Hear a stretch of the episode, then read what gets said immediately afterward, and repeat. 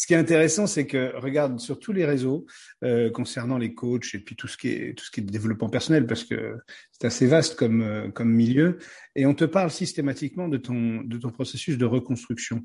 Mm. Euh, et sous-entendu, soit en niant, soit en dévalorisant mm. l'intérêt du processus de déconstruction. Tu, as raison. Burnout tout à l'heure. Mais moi, quand quelqu'un vient me voir, en, pour le coup en tant que psy plutôt, euh, pour un burn-out, pour une dépression un peu plus installée, la première chose que, et puis ça, ça choque toujours un peu, tu, tu me l'as dit tout à l'heure, parfois je, suis un peu provocateur, très légèrement. Et, non, à peine, franchement. Et, et, donc la première chose que je dirais, c'est une super nouvelle. Et, en plus, je le dis avec le sourire. La personne qui arrive complètement dépitée euh, en dépression, elle comprend même pas de quoi je lui parle. Quoi. C'était et en vrai, c'est quand même, c'est vraiment ce que je pense profondément. Parce que j'en ai vécu deux et à chaque fois, ça a été des moments qui ont été euh, extrêmement puissants pour, le, pour, pour, mm. pour, ma vie, pour le déroulement de ma vie. Et, et donc, euh, la dépression ou le, le burn-out, euh, même si les expressions sont, sont différentes, le processus est le même, même si la, la temporalité peut être un peu différente. Mais en fait, c'est une vraie bonne nouvelle. Bonjour à toutes et à tous, je suis ravie de vous faire découvrir cette nouvelle rubrique qui s'intitule Les spécialistes. En fait, l'idée c'est que j'avais envie de partager, discuter, échanger, me confronter aussi avec des spécialistes des différents domaines que j'aborde dans ce podcast, surtout dans les podcasts solo. Et donc euh, voilà, donc je vais euh, inviter, euh, ce sera pas forcément régulier, mais ça va être publié le lundi, en tout cas des personnalités que je que je suis ou que je connais personnellement pour pouvoir discuter de management, leadership, des émotions. Et on commence justement avec Emmanuel France Mercadal. On va parler des émotions. Alors je vous donne quand même le fil conducteur de cette euh, conversation parce qu'elle est partie un peu dans tous les sens et vous allez comprendre pourquoi en écoutant l'épisode.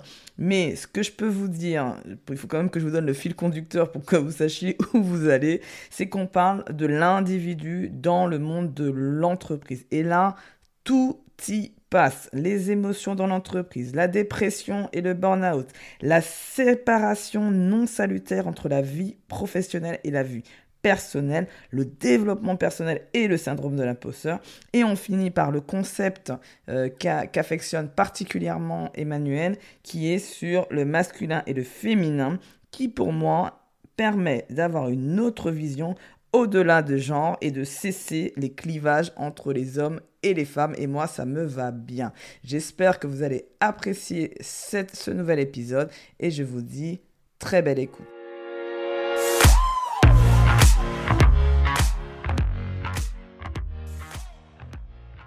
Bonjour à toutes et à tous. J'espère que vous allez bien. Je suis ravie. J'ai encore un sourire en face de moi. Bon, je vous me dire à l'accoutumée, mais c'est peut-être parce que moi-même je donne un sourire et donc on me le renvoie bien. Donc, euh, merci à mon invité que je vais déjà introduire. Alors, cet épisode est un peu particulier parce que je le fais en freestyle. Il est en train de faire des grimaces devant moi, hein, je vous le dis. Donc, euh, ça va être, euh, je pense qu'on va passer un très très bon moment. Je pense, je ne sais pas, j'ai une intuition que je vais rire. Donc vous allez encore entendre mon fameux rire. Euh, en tout cas, euh, alors Emmanuel, je l'introduis, France oh, Mercadal, parce que pour moi, c'est une personne qui a qui m'a sauvé la vie. Parce que à un moment donné de ma vie, euh, j'étais euh, vraiment mal, mais sans en être consciente vraiment. Et donc, euh, par ces mots, alors toujours un peu provocateur, vous allez voir, il est toujours dans la provocation.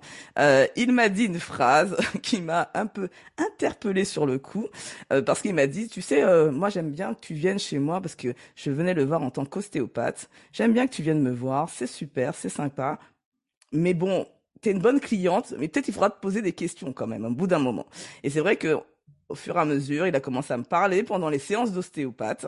Et euh, est arrivé un jour où j'ai décidé qu'il m'accompagne. Et ça a été mon premier coach. Donc c'est pour ça, le premier, ça a toujours une valeur sentimentale hein, dans tout ce qu'on fait, bien évidemment, et ça reste toute sa vie. Et, euh, voilà. Et donc, euh, oh, donc il est déjà coach parce que pour les dirigeants et les HPI, à un moment on dit HPI, je savais pas trop ce que c'était, mais on va en parler pendant l'épisode vous inquiétez pas.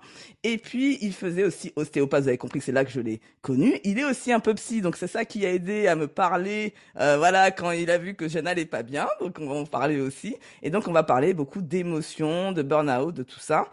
Et aussi, surtout, de management et de leadership, puisque comme je vous ai dit, il est coach de dirigeant. Et donc maintenant, je vais le laisser se présenter de la manière dont il souhaite. Bonjour Emmanuel. Bonjour Fabienne. Qu'est-ce que tu veux que je rajoute après cette présentation, ma foi? Euh, Donc, euh, tu as, tout, tu as tout résumé. Je suis ostéopathe à, l'origine. Après, je me suis formé en tant que psychothérapeute. Donc, je ne suis pas un peu, je le suis vraiment. c'est vrai, effectivement, il ne faut pas minimiser. Tu as raison. Tu sais, on a toujours tendance à mettre. Euh, oui, tu n'aurais pas un petit moment où, tiens, je voudrais bien un petit café. Complètement d'accord. Et en fait, non, c'est normalement un psy euh, spécialisé, euh, on va dire, sur l'accompagnement des, des, gens un peu atypiques. En fait, euh, alors il y a les zèbres, les HP, on pourra en parler effectivement, mais il y a aussi des gens qui, des Asperger, des voilà, des gens qui vraiment se sentent pas du tout dans la norme, et également sur l'accompagnement des couples et la sexothérapie, c'est des choses qui me passionnent et du coup, j'en ai fait en partie mon métier. Et puis, une activité qui me prend de plus en plus de temps, qui me passionne encore plus également, qui est l'accompagnement des dirigeants. Alors, j'évite le, terme de coach. Maintenant, je sais que tu n'es pas diplômé non plus depuis dix ans, donc euh, tu vas forcément avoir envie de, euh, je sais pas, rentabiliser le diplôme ah, on, peut, on peut parler aussi de ce jeu-là, on peut faire un petit débat dessus, hein, si tu veux. Ah je, suis prête. Hein. J'ai un avis très. Euh, ah, tu vois, alors, comme tu peux le constater, il y a des gens qui ne voient pas à l'écran. Bon, j'ai pas beaucoup de cheveux, mais admettons que tu vas chez le coiffeur, et puis d'un seul coup, il s'appelle du jour au lendemain coach capillaire. Euh, tu, en fait, tu as des coachs dans tous les sens, et c'est un mot qui, pour moi, est un peu galvaudé, qui veut pas dire grand-chose. Euh, L'accompagnement que je propose en général pour les dirigeants, c'est plutôt une forme de mentoring. Donc, c'est quelque chose qui est sur du long terme. C'est des, des contrats annuel euh, renouvelable euh, et qui euh, et qui permet d'être vraiment un peu le spin doctor du dirigeant, qui est pas forcément le dirigeant de l'entreprise, c'est un des dirigeants, un des membres de CODIR ou des gros managers sur certaines grandes entreprises, et qui permet aussi de, les aider à upgrader régulièrement dans leur carrière, donc finalement d'être vraiment à leur côté là-dessus. Donc ça c'est vraiment quelque chose qui me passionne de plus en plus. Et, et, puis aussi, et puis aussi, je suis passionné surtout et avant tout par l'humain. Regarde la rencontre qu'on a eue. tu l'as résumé un petit peu rapidement. je te laisse le faire la suite de l'histoire, Emmanuel. J'avais mon cabinet à l'époque installé en face de L'Oréal euh, où tu avais fait euh, deux, trois, deux, trois petites années, c'est ça, vaguement. Et, et, où j'avais l'habitude de voir, évidemment, quand on est installé en face d'une grosse entreprise comme ça en tant qu'ostéo, euh, puisque c'était surtout comme ça qu'on me connaissait, tu vois surtout les gens qui arrivent avec des difficultés euh, euh, au minimum physique, mais on sait très bien, toi et moi, que ça cache euh, souvent un mal-être ou en tous les cas une difficulté de, de, de s'insérer dans sa vie professionnelle et personnelle. Et, euh, et du coup, je vois surtout ceux qui, euh, qui sont à limite, euh, qui arrivent chez moi. Euh, donc, je, je, ceux qui vont très très bien et qui sont hyper bien dans leur peau viennent rarement voir l'ostéo, ce qui est dommage d'ailleurs, parce qu'ils auraient beaucoup à y faire, même en prévention. Mmh. Mais, euh, mais voilà, donc c'est le petit biais d'interprétation. Donc là, moi, je t'ai rencontré à cette occasion. Et c'est vrai que dès le départ, mais comme comme c'est le cas avec plein d'autres patients, euh, il y a des patients, quand ils rentrent dans la salle d'attente, bon ben, tu dis putain la séance va être longue et puis euh, c'est rare mais je préfère le dire en premier parce qu'en fait mmh. c'est rare quand ça m'arrive et puis très souvent euh, très souvent ça se passe très bien et puis parfois il y a des gens quoi qu'ils fassent, euh, le, même s'ils viennent qu'une ou deux fois dans l'année, euh, bah, tu penses à eux, tu t'en rappelles, et, et puis, euh, et puis c'est vrai que, n'est-ce pas Fabienne, t'es pas du genre à pas marquer les esprits. Surtout bon, effectivement, on a de bons souvenirs, en tout cas de, de rigolade et de franchise aussi. Moi, j'ai des souvenirs aussi de ta franchise que j'avais beaucoup apprécié. Euh, euh... que j'étais nul. non, non, mais c'est vrai que c'est, c'est, euh, pas beaucoup de personnes osent nous dire les choses quand on va pas bien ou parce que aussi les gens nous connaissent peut-être trop bien et ne voient pas forcément. Et moi, ce que j'avais apprécié avant tout, avant que tu sois de, deviennes mon coach et tout dans cette période d'ostéopathe, c'est ta, ta franchise et ton ouverture et vraiment j'étais contente limite d'aller chez l'ostéo alors que j'avais mal quoi. Donc tu vois, j'étais déjà heureuse à l'idée d'aller chez l'ostéo alors je suis en train de me dire putain ma méthode sciatique me fait mal. Euh, mais euh, voilà parce que je savais que c'était avec toi et ça me faisait euh, beaucoup plaisir. Tu veux nous parler de ton inconscient en fait qui faisait exprès de te faire, mal Peut-être, oui, parce que euh, il, pensait que, tu vois, en fait, l'idée, c'est qu'Emmanuel disait que c'est parce que j'avais envie de le voir beaucoup que je, je me faisais mal inconsciemment, en fait. en tout cas, on va, on va revenir parce que maintenant j'essaie de plus en plus aussi euh, d'en parler en fait de manière ouverte de ce qui s'est passé et avec le recul parce que c'est deux ans de reconstruction hein, clairement euh, entre le moment euh, là déjà depuis deux ans je travaille beaucoup dessus donc je, voilà je, je, suis assez ouverte dessus maintenant je commence à en parler de plus en plus sur les réseaux sociaux. Tu parles depuis ta prise de conscience c'est deux ans après. Non cinq alors cinq ans et voilà, parce ans. Il y a la déconstruction qui est hyper importante. Cinq ans de déconstruction, etc. Et là, ça fait deux ans que je commence à me reconstruire.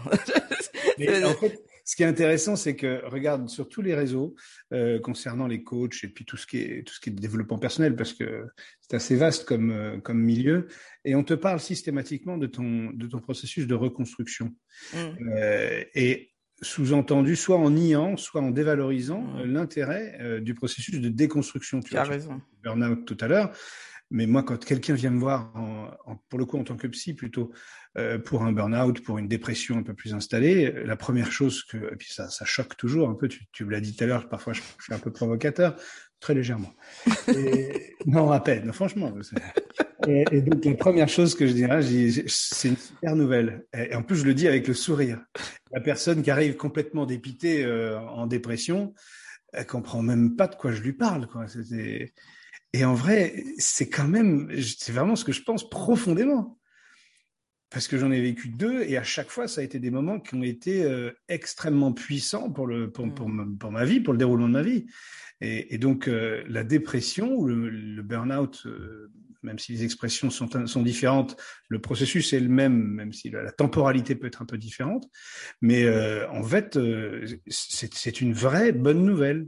Ouais, mais je suis complètement d'accord et c'est pour ça que même d'ailleurs quand euh, mes euh, mes clients me disent qu'ils sont en down, ils sont pas bien, etc. Et moi, j'ai comme toi, je, je pense que j'ai peut-être pris ça un peu de toi, j'ai le sourire en fait et non mais attends, tu t'écoutes ce que je te dis là? Et je dis mais moi je suis en train de me dire dans ma tête mais tu vas voir c'est tellement bien après. Alors est-ce que tu peux nous dire justement, je rebondis sur la différence entre dépression et burn-out? Parce que tu as tu nous as dit qu'il y a une différence de temporalité, mais est-ce que tu peux nous dire un tout petit peu plus? Oui, tu vois, j'ai j'ai eu la chance de de, faire deux, deux formations euh, sur LinkedIn qui sont encore en ligne sur le e-learning de LinkedIn.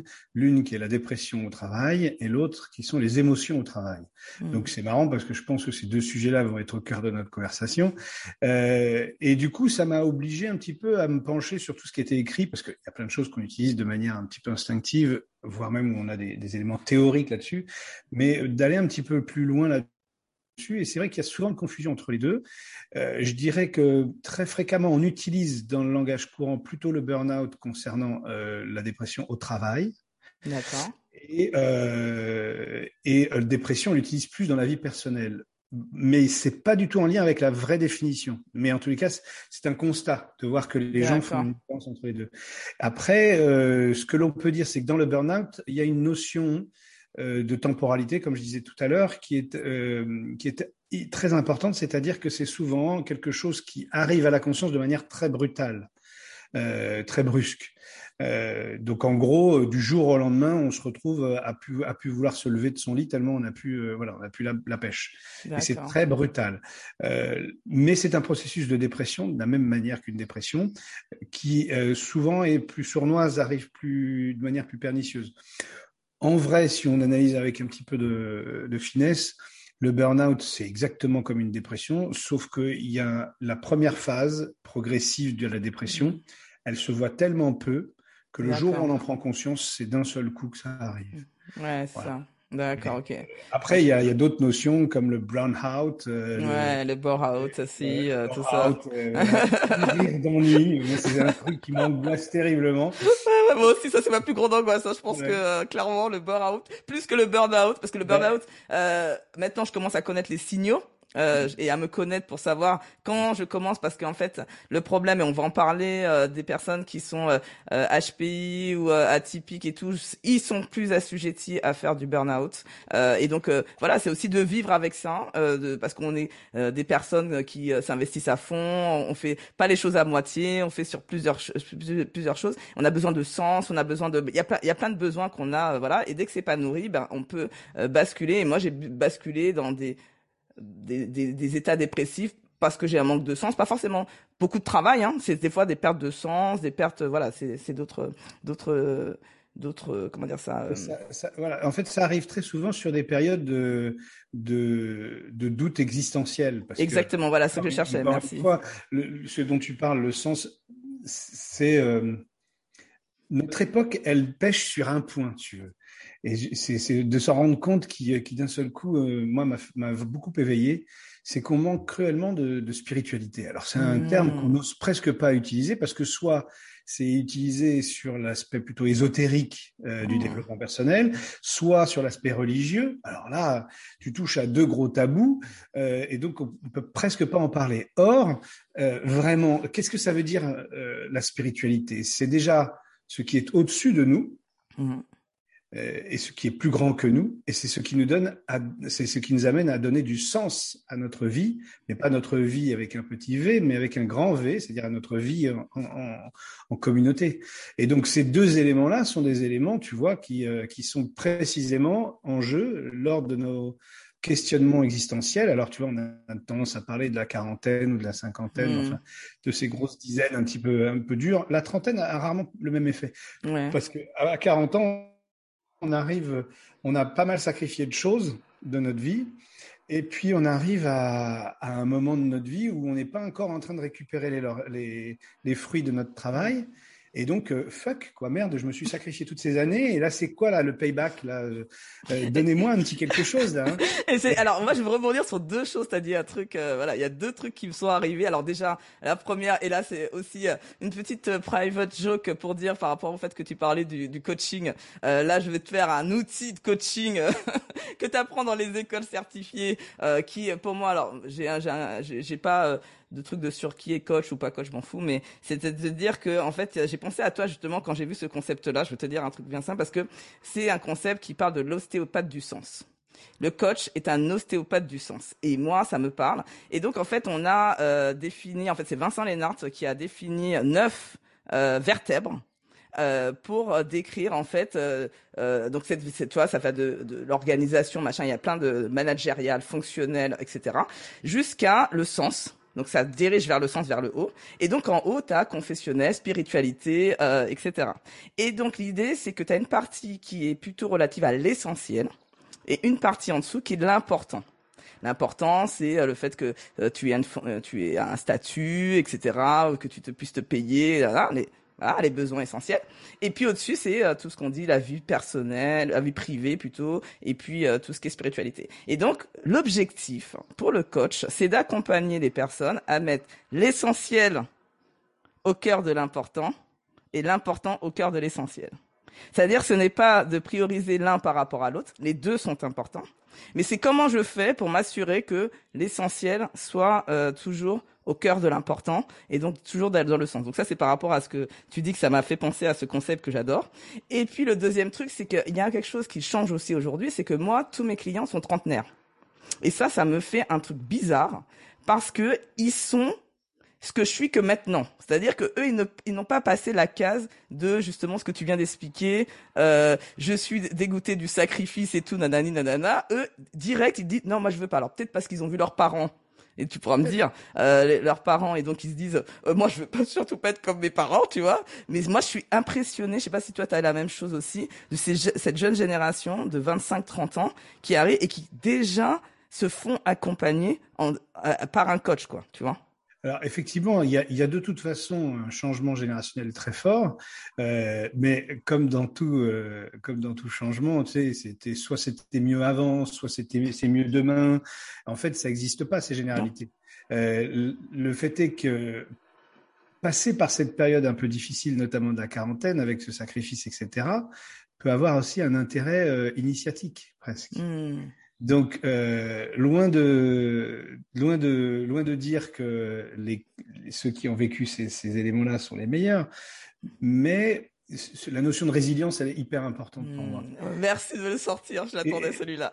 ah oui, c'est-à-dire que la résilience, encore, il y, a deux sens hein, dans la résilience. Il y a le sens commun, et puis pour moi, il y a un sens un peu plus, un peu plus poussé. Le hmm. sens commun, c'est euh, j'ai une, j'ai une épreuve de vie, euh, et donc du coup, euh, je fais en sorte qu'elle devienne une force euh, en la dépassant et puis en en servant. ok? Euh, mais quelque part, euh, derrière, il y a aussi cette idée que pour être quelqu'un d'épanoui et de complet, d'accompli, peut-être qu'il est nécessaire de passer par ces épreuves de vie. Mmh. En vrai, en vrai, il n'y a presque aucune chance qu'on passe à travers ces épreuves de vie. Mmh elles sont toujours présentes. On a toujours des décès autour de nous, on a toujours des échecs, on a toujours des, des rejets, des abandons.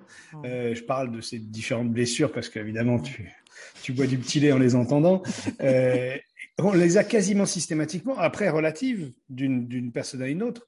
Mais ça, c'est extrêmement important de, de s'autoriser à, à, ce qu'elles arrivent et à force de valoriser euh, que ce qui, le, ce qui va bien, notamment via les réseaux, hein, parce qu'on a une tendance à, à, publier la plupart du temps que, que ce qui nous convient bien. Mmh. évidemment, on essaye de travailler sur notre image les uns les autres hein, pour euh, valoriser du positif. Et puis, d'une certaine manière, euh, ce que je dis souvent, mais vous, docteur, vous avez, vous avez pas de problème, vous êtes toujours souriant. Non, non, non, non. exact. Bien aussi, mais je m'arrange pour que, comme vous venez me voir, hmm. je vous, je vous donne pas, euh, je vous fasse pas porter le poids aussi de mes, de mes problèmes. Euh, mais de, de, parler dans ces séances du fait qu'on est nous euh, faillibles, fragiles, mmh, euh, avec des blessures, c'est important à condition, attention, dans une séance de pas raconter sa propre vie, parce bien sûr, bien sûr, délicat, mais de donner quelques exemples pour que l'autre en face ne se sente pas le petit le petit enfant. Ouais, tout à fait. Eh ben, je vais rebondir sur ce que tu viens de dire. Alors déjà parce que tu as parlé de résilience et j'adore. Je kiffe la résilience. Alors, il y a aussi que le fait que c'est ça que aussi c'est la résilience ça s'acquiert avec la maturité et l'expérience. Euh, donc euh, comment on fait quand ces jeunes ils veulent déjà l'intérêt de ce qu'on a nous eu avec le temps par les épreuves et le, fait de se relever. Donc ça c'est une question que j'ai encore ouverte mais bon voilà, c'est c'est euh... et moi ce que je voulais te dire aussi c'est que moi j'ai le souvenir que pendant que tu m'accompagnais, tu as fait un burn-out je me rappelle très très bien.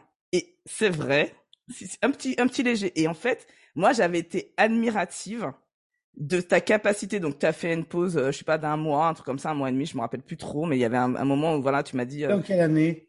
C'était, euh, ben, quand est-ce qu'on a fait l'accompagnement? C'était 2000. Euh, je partais 2019, 2019-2020, on a fait l'accompagnement entre 2019 et 2020. Ah ben je, en fait, je sortais d'une, j'ai fait une énorme dépression en 2018, ouais. Et donc en fait, tu avais un moment et t'étais pas, t'étais pas bien et tout, et tu m'as dit bon, je fais une pause et tout, et en fait, t'étais revenu et je m'étais dit putain mais tu vois, tu me l'aurais pas dit, j'aurais pas su, tu vois, il y avait rien qui euh, euh, transparaissait de, de, de, de, tu vois, tu sentais que tu avais travaillé sur toi, que tu avais relevé le truc, et moi je m'étais dit waouh, ben en fait c'est ça être coach aussi, c'est-à-dire c'est c'est pas ne pas avoir de problème, euh, c'est accepter d'avoir ces problèmes et face à mes clients eh ben je, je suis là, je suis présent, je suis là pour l'autre en fait. Et donc moi en tout cas personnellement ça me donne euh, tu vois une posture euh, de me dire c'est pas être parfaite. Mon objectif n'est pas d'être parfaite, d'être euh, voilà, d'être de, de, dire que tout va bien parce que moi aussi c'est pareil j'ai un peu le même problème. Je rigole tout le temps je souris tout le temps. Ah bah tout Fabien t'as pas de problème tu vois j'ai un peu le même souci. Et c'est aussi d'en parler de dire de plus en plus ben, ben non c'est il y a des moments où je chiale il y a des moments où j'en peux plus il y a des moments où je suis pas bien il y a des moments où je suis down euh, au fond du trou et c'est des copines qui me relèvent. Et, et, et c'est mais par contre je ne fais pas subir non plus ça ni à mes clients ni à mon entourage. C'est euh, voilà c'est euh... en fait si tu veux je pense pas que alors certains pourraient dire waouh quel courage waouh qu'est-ce qui est fort etc. En fait, c'est même pas le sujet, c'est-à-dire que je me régénère grâce à, l'autre. comme tout le monde, comme tout le monde, sauf que je l'ai bien assumé et bien accepté depuis longtemps. Et mmh. donc, en fait, euh, en aidant l'autre, je donne du sens à ma vie et d'un seul coup, je redonne du sens, je, je redonne vraiment, voilà, c'est un cercle vertueux et je me nourris, je me nourris de ça. Encore une fois, de, de, manière consciente, parce que si tu le fais de manière inconsciente, mmh. tu, de rester enfoncé d'une certaine. manière. Mais euh, en fait, c'est facile du coup. Mm. Et puis, il suffit simplement, regarde, quand tu vas vraiment pas bien et que tu te mets face à quelqu'un et qu'à ce moment-là, tu rentres complètement dans la relation avec l'autre. Et tu n'as rien à jouer, tu n'as rien à faire. Mm. Et c'est ça notre vie. Exactement. Non, c'est puissant. Effectivement, c'est euh, c'est euh, c'est pas grand chose en fait. On a l'impression qu'on a on attend beaucoup de nous, mais en fait, euh, il n'y a pas grand chose. C'est, euh, on est des aides de relation et c'est euh, de rentrer en relation et de. rappelle de, nos cours de, physique chimie, c'est, ce qu'on appelle le catalyseur. Le catalyseur, il a juste à être. Il n'a hmm. rien à faire, il a juste à être. Hmm.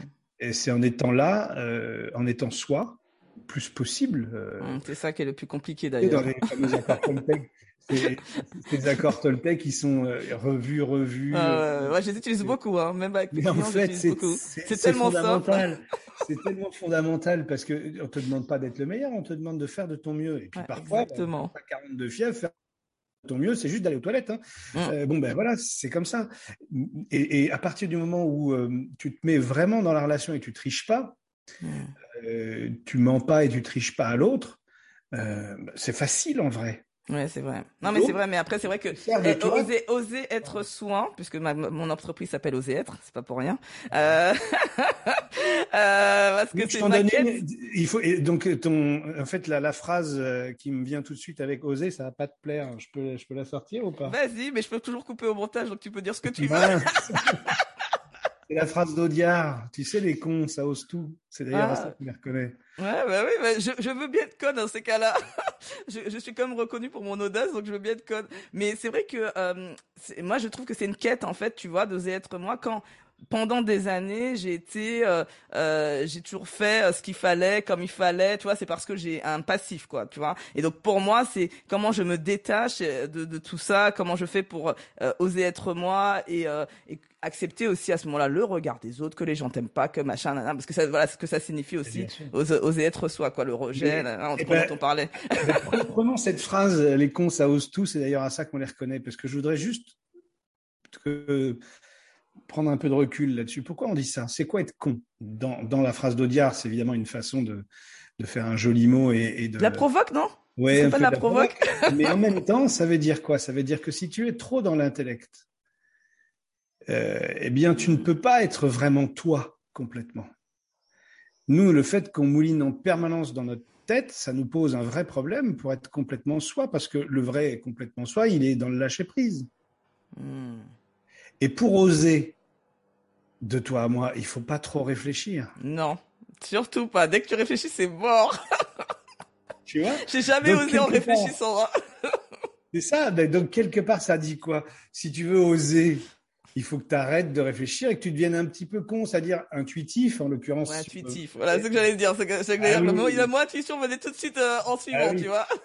Parce que l'intuition, alors l'intuition, en plus, on peut en parler pendant des heures. Est-ce que ah c'est quelque chose qui vient du fond de notre cœur, du fond de notre âme, ou est-ce que c'est une connexion avec le, le, le plus haut, là-haut? Euh, On ne sait pas. En tous les cas, ce qui est sûr, c'est que c'est quelque chose qui ne fait pas appel à notre mental. Oui, exactement. Et c'est pour ça que j'aime bien dire, d'ailleurs, je suis une coach intuitive, euh, parce que même dans mon coaching, parce que même si on est certifié, parce qu'il y a quelqu'un qui m'a dit, euh, oui, mais moi je suis une coach intuitive, je suis pas certifié et tout. Je dis, mais quel est le rapport? C'est du et en fait. C'est-à-dire que euh, quand tu es certifié, ça te permet d'avoir des outils euh, qui te tu vois, comme quand tu vas en psychologie ou quoi que ce soit, de temps en temps, ça t'aide pour sortir de situations, etc. Mais la première chose, la première chose, oui, il me fait des grimaces, il me fait des grimaces. Mais pour dire, non, mais c'est, non, mais pour sans rigoler, c'est que il faut rentrer dans le moule. Et ça, j'ai eu du mal ailleurs. Hein. Oh putain, ça a été dur. Hein. Pendant 18 mois. Hein. Ah, tu peux m'en parler avec euh, les gens qui étaient en formation avec moi. Ça a été la croix et la bannière de rentrer dans le moule, alors que j'ai essayé d'exploser mes moules depuis un moment, tu vois. Donc euh, là, je n'avais pas trop envie d'en rentrer dans un. Donc ça, c'était un sujet. Mais néanmoins, ce qui m'a plu, c'est le jour où mon superviseur, le superviseur a dit, euh, en fait, Fabienne, l'idée, c'est que pendant 18 mois, tu intègres tout. Et dès que tu as ta certif, t'oublies tout. Exactement, c'est ce que j'allais dire. C'est pour ça que toutes ces techniques dont tu me parles. Mais parce qu'elles sont, mais par contre, tu vois, elles sont intégrées. sincèrement, parce qu'avec du recul, quand je revois mes séances, il y a des choses que je fais de manière intuitive, parce que je pense que c'est dans mon cerveau, j'en sais rien. Hein, c'est pas intuitif, c'est automatique dans ces cas-là. Alors non, je sais, je, sais pas si c'est automatique. Quand tu, quand tu oui, quand je revois le truc, je me dis non mais c'est intéressant. Par contre, je, est-ce que je l'ai fait? C'est ça que je ne sais pas. Je ne pourrais pas te dire. Avec l'expérience, je te dirais quand dans quelques années, mais je ne sais pas. si je le fais de manière à ce que c'est parce que j'ai intégré le truc et que je le fais, ou c'est parce que j'ai toujours été intuitif quand même, parce que j'ai coaché avant d'être certifié quand même. Donc euh, il faut savoir que j'ai monté ma boîte avant d'être certifié. et je vois bien la différence. Par contre, en termes d'efficacité, de d'être, euh, tu vois, il y a des choses que je fais euh, de manière plus intuitive. En tout cas, d'où ça vient, j'en sais rien. Mais en tout cas, je pense qu'il y a une partie intégrée de ce que j'ai appris quand même. Et, euh, et donc ça me permet de comprendre le monde, de, de, de, tu vois, tout à l'heure quand je t'explique le concept, ça veut pas dire que dans la séance je vais penser au concept, tu vois. Mais ça, c'est quelque chose quand je fais mon diagnostic, quand je, pense à préparer ma séance, j'utilise ça. Tu prépares tes séances? Oui, je prépare mes séances. Pourquoi faire? Pourquoi faire? Comme ça qu'on pourrait faire. Ben, pour me conditionner, ne serait-ce que me conditionner. Ah bon? Ben oui. Ah bon, bah tu vois, ça fonctionne pas pareil. Ben, ben, heureusement que chaque coach est différent.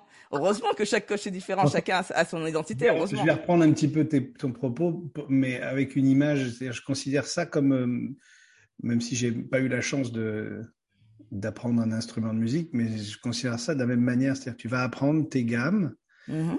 euh, les, les, notes, les placements des doigts, etc. Exactement. Euh, et puis une fois que tu sais tes gammes, tu peux te permettre d'improviser parce que tu auras des harmoniques, tu auras quelque chose de plus, euh, de plus puissant. Ce qui t'empêche pas après d'aller au-delà de ce qui est établi, de ce, qui, de ce que l'on devrait faire dans une harmonique classique, etc. Bien sûr. Euh, mais donc, à ce moment-là, il y a deux choses qui se mélangent. Il y a le fonctionnement automatique qui fait que tu vas ressortir ce que tu as intégré. Et là, c'est pas d'intuition, c'est bien quelque chose d'automatique. Oui, tout à fait. Ok, d'accord. Quand tu expliques comme ça, je suis d'accord. Et il y a une autre part qui est de l'ordre de l'intuition, c'est-à-dire toi vraiment. D'accord. Et, ces, ces choses-là, notamment l'intuition, elles préexistaient auparavant, mais elles ne pouvaient pas aussi bien s'exprimer parce qu'elles n'avaient pas le canal pour s'exprimer.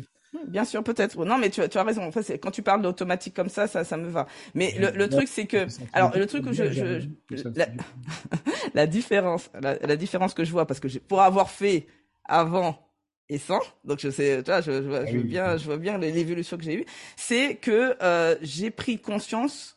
Et toi, c'est peut-être que toi, tu as la casquette psy qui t'aide. Mais moi, je suis une ingénieure, je te le rappelle. Hein je suis pas psy à la base. je suis pas, je, suis pas aussi à la base. C'est que je voyais pas mes erreurs que je pouvais faire d'un point de vue psychologique. J'ai fait des erreurs. Sincèrement, j'ai fait des erreurs et ces erreurs-là, si on n'est pas comment dire ça, on n'est pas quand même conscient de ça, ça peut être dommageable. Et sincèrement, avec du recul, je me rends compte, avec du recul, que j'ai peut-être pas fait les bons choix, j'ai peut-être pas fait les, les, tu vois là, dans ce que j'ai dit ou ce que j'ai fait, peut-être que c'était juste à ce moment-là pour moi, c'est ce que je pouvais faire et ce que je pouvais donner de mieux, d'accord? Donc ça c'est ok, mais le truc c'est que quand même, ça me permet moi a posteriori de revoir mes erreurs, de progresser. Tu vois, d'être un, meilleur coach quoi, quelque part. Oui, mais alors dans ces cas-là, je les appellerai pas des erreurs. Mais c'est comme ça qu'on les appelle. Mais euh, ben, on est bien d'accord, mais c'est ça qui me dérange. Moi, bah, il faut faire des erreurs. Et la résilience, ça se fait sur les erreurs. Non, ça se fait sur des épreuves. Bah oui, mais c'est la. Bah, ah non, ah non. Pour moi, le concept de l'erreur ou même de l'échec, pour moi, il, déjà, il, porte en, lui quelque chose qui est très jugeant. Euh, ah, je prends ça comme ça, toi, d'accord. je préfère parler d'expérimentation. Oui, oui, d'accord, oui. Ah Après, c'est pas un truc agréable pour moi. Ça veut dire erreur, erreur ou échec, ça veut dire que c'est quelque chose. C'est pourquoi c'est pas agréable? Ouais. Ton ego? Oui, c'est vrai que. Alors, ego, ego. Alors, c'est peut-être à chaque fois je dis à chaque fois il faut pas dire ego parce que ça veut dire moi, mais euh, euh ça, mais c'est euh, non, mais c'est à dire que c'est le, le truc qui est plutôt euh, la fierté là, de l'ego de fierté, tu veux dire? Non, mais l'ego, l'ego, c'est fondamental pour tout un chacun. C'est-à-dire que la, la, structure est. Oui, c'est pour ça. C'est, il faut être, il faut avoir de l'ego, quoi. Je, il faut en avoir, ça c'est indispensable. Sinon, j'appelle, c'est comme si on enlevait ta colonne vertébrale, on devient ce que l'on appelle euh, une, un invertébré, et chez moi, les invertébrés, ça s'appelle des mollusques.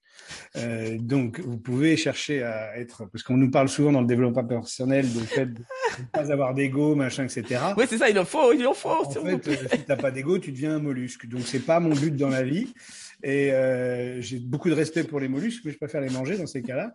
Euh, en l'occurrence, avoir de l'ego, c'est fondamental parce que c'est très structurant. C'est quelque chose qui structure notre identité et notre moi profond. pour ça. Après, la problématique, elle se passe quand euh, l'ego euh, nous domine. Et ça, c'est un petit peu. Oui, c'est ça. D'accord. Ah, ça serait dans ces cas-là ce que j'appellerais plutôt un excès d'ego. D'accord, toi tu dis d'ego, d'accord. Et du coup, c'est lui qui prend le pouvoir. À partir du moment où l'ego prend le pouvoir, comme l'ego n'est pas que soi, mais aussi l'image de soi, le narcissisme, hmm. euh, eh bien ça, ça, donne des dérives que l'on peut connaître. D'accord. Euh, mais en l'occurrence, l'ego, il est, il est structurant. Par contre, tu vois, quand là, tu vis une épreuve ou tu vis une expérience, une expérimentation, ouais. n'amène pas vers un succès. Tu vas considérer ça comme un, er-, une erreur ou un échec et là, à ce moment-là, le fait que tu le sentes désagréable, c'est directement ton ego qui est suscité. Pourquoi? Parce que c'est pas tu le sens désagréable en tant que tel, parce qu'après tout, tu t'es trompé, tu t'es trompé, point barre, on passe à autre chose. Mais c'est le regard de l'autre sur ton erreur qui pose problème inconsciemment. Euh, tu me fais plaisir, là, tu me mets un truc là dans ma tête, là, attends, j'essaie de digérer le truc. parce que j'avais une question existentielle. Depuis un moment, et là, je sens que tu me... Donc, je vais réécouter la vente.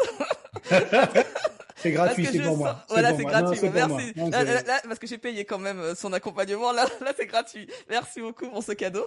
Euh, non, parce que euh, je me disais, est-ce que c'est le fait d'être optimiste que je ne vois pas d'échec? C'est-à-dire que moi, on me demande, la dernière fois, on me dit, il faut participer, par exemple, au Fuck Up Night. Donc, c'est un événement où tu dois avoir un échec. Et moi, j'étais en train de chercher, je me dis, mais c'est pas possible, j'ai pas d'échec, c'est pas possible. Et en fait, c'est forcément que j'en ai eu, parce que j'ai une résilience en plus, donc forcément j'en ai eu. Mais en fait, je pense que c'est le nom que j'y donne. C'est-à-dire que, euh, vu que, comme tu dis, c'est une expérience, et que moi, j'adore expérimenter toute ma vie. En fait, ma vie n'est que des expériences. En fait, c'est ça que j'ai, voilà, j'ai décidé depuis le début de ma vie sans le savoir, et maintenant je mets de la conscience dessus. Mais en tout cas, depuis toujours, quand je revois ma vie, c'était ça. Donc pour moi, ce n'est pas, je n'ai pas de choses... Euh, comment dire ça je ne vois pas comme un échec. Je ne vois pas d'échec en fait dans ma vie. Je ne comprends pas ce que c'est qu'un échec. Je crois que je ne comprends pas ce que c'est qu'un échec. Donc là, quand tu me dis ça, en fait, l'échec en quelque sorte tel qu'il est exprimé, l'échec c'est un jugement de l'autre sur. Ouais, c'est de l'autre. Ouais, parce qu'il y a, c'est l'autre en fait. Mais oui. C'est une... et on peut le vivre soi aussi intérieurement. Oui, c'est ça parce qu'il me semble quand même. Parce que on va intégrer le regard de l'autre, tu vois, dans l'inconscient. Ah, parce que tu intègres le regard de l'autre. Eh oui, parce qu'en fait, de toi, tu veux absolument quelque chose. Bon, tu veux réussir tel examen. Tu ne réussis pas l'examen. Effectivement, c'est un échec par rapport à l'objectif que tu t'es fixé. Oui. Si l'objectif que tu t'es fixé n'est pas de réussir l'examen, mais de, de le tenter, oui. T'as pas d'échec.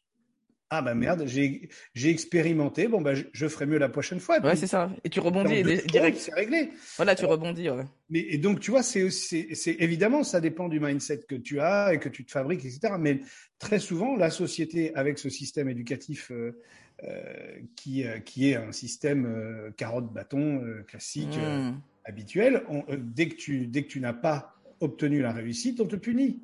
Hmm. Euh, et donc, tu n'as pas. Euh, euh, il suffit de voir comment, c'est ce que j'explique toujours, la différence de mentalité entre les États-Unis et, la France. Et pourtant, je suis pas un pro-américain, tu me connais. en France, quand tu es gérant de ton entreprise, tu as le droit de, de faire deux fois dans ta vie un dépôt de bilan. Hmm. ça, c'est horrible, ça. Interdit de gérance. Ouais, c'est clair. Non, mais c'est une, une aberration.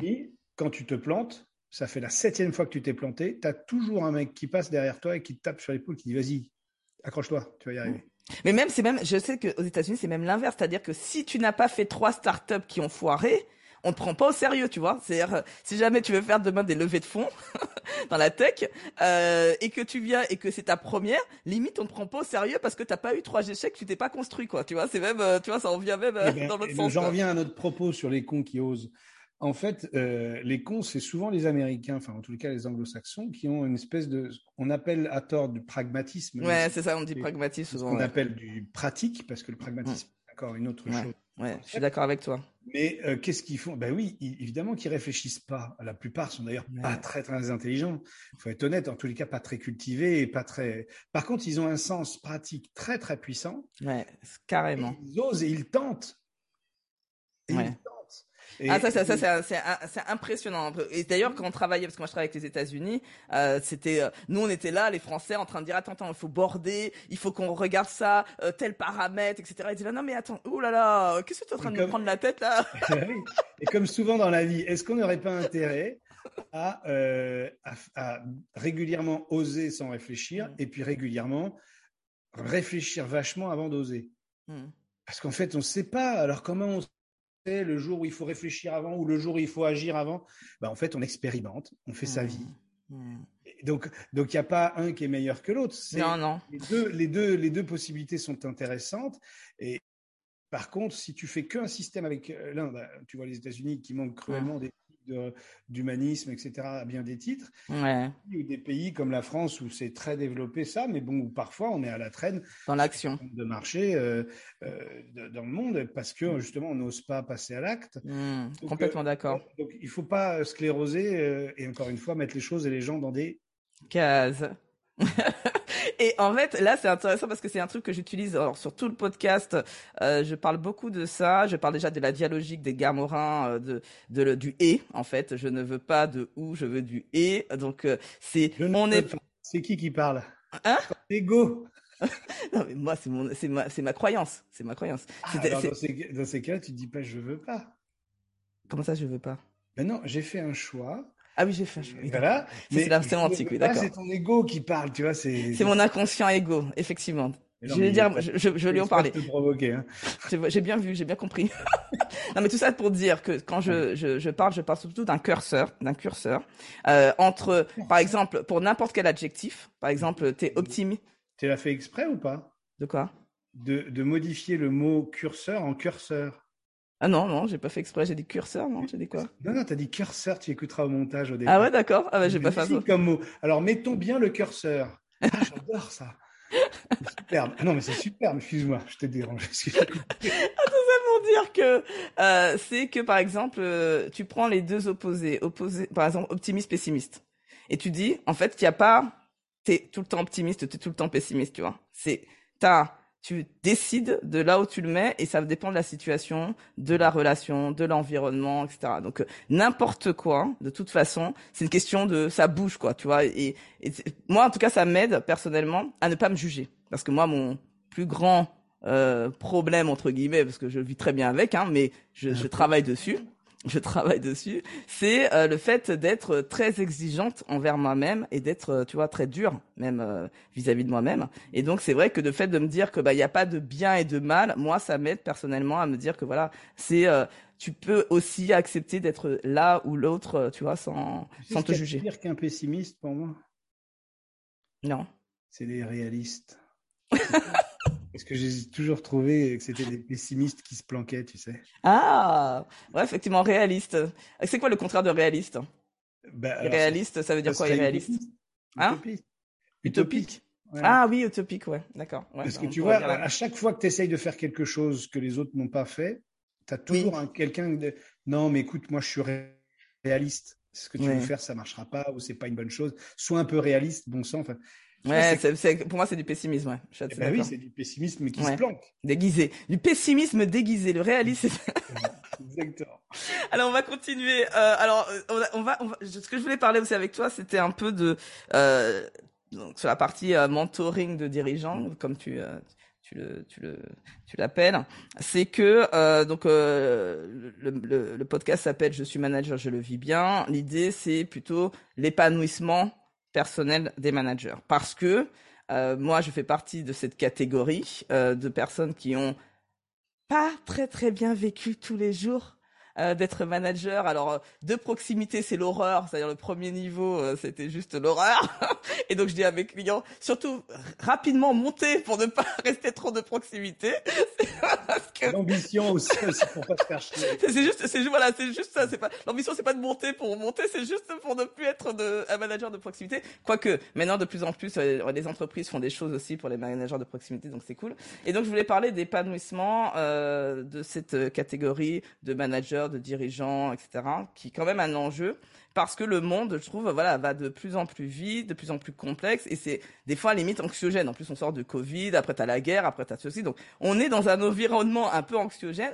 Et donc, toi, par rapport à tout ça, comment toi tu le tu accompagnes aujourd'hui euh, les personnes, comment elles viennent, comment elles le vivent tout ça? Euh, Qu'est-ce que toi tu observes? C'est rigolo parce que finalement, euh, j'ai souvent une question, oui, mais alors toi, tu fais quoi? Tu es, un coach euh, pour, pour euh, business ou tu es un, life coach? Je ne comprends pas la question. En fait, oui, tu es plutôt du côté perso ou du côté pro? Je comprends toujours pas la question. Explique-moi, tu, tu, veux me parler de quoi? Et, en fait, c'est étonnant de, de distinguer les deux. Déjà, ça me paraît étonnant. Parce que... Mais ils comprennent pas par contre quand ils arrivent au début. T'as vu ça? Parce que moi j'ai fait la même chose, mais euh, c'est-à-dire qu'ils disent mais comment ça tu peux pas être les deux?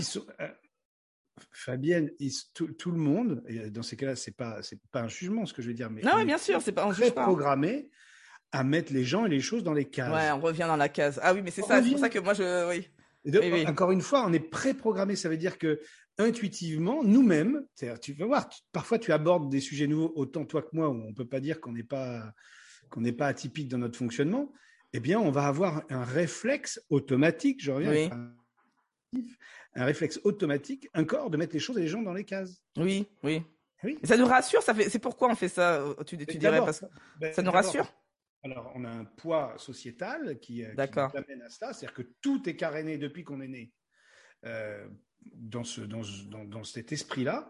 Et, et, donc, de ce fait, ça nous rassure parce que ça vient faire référence à des réflexes qu'on a depuis l'enfance.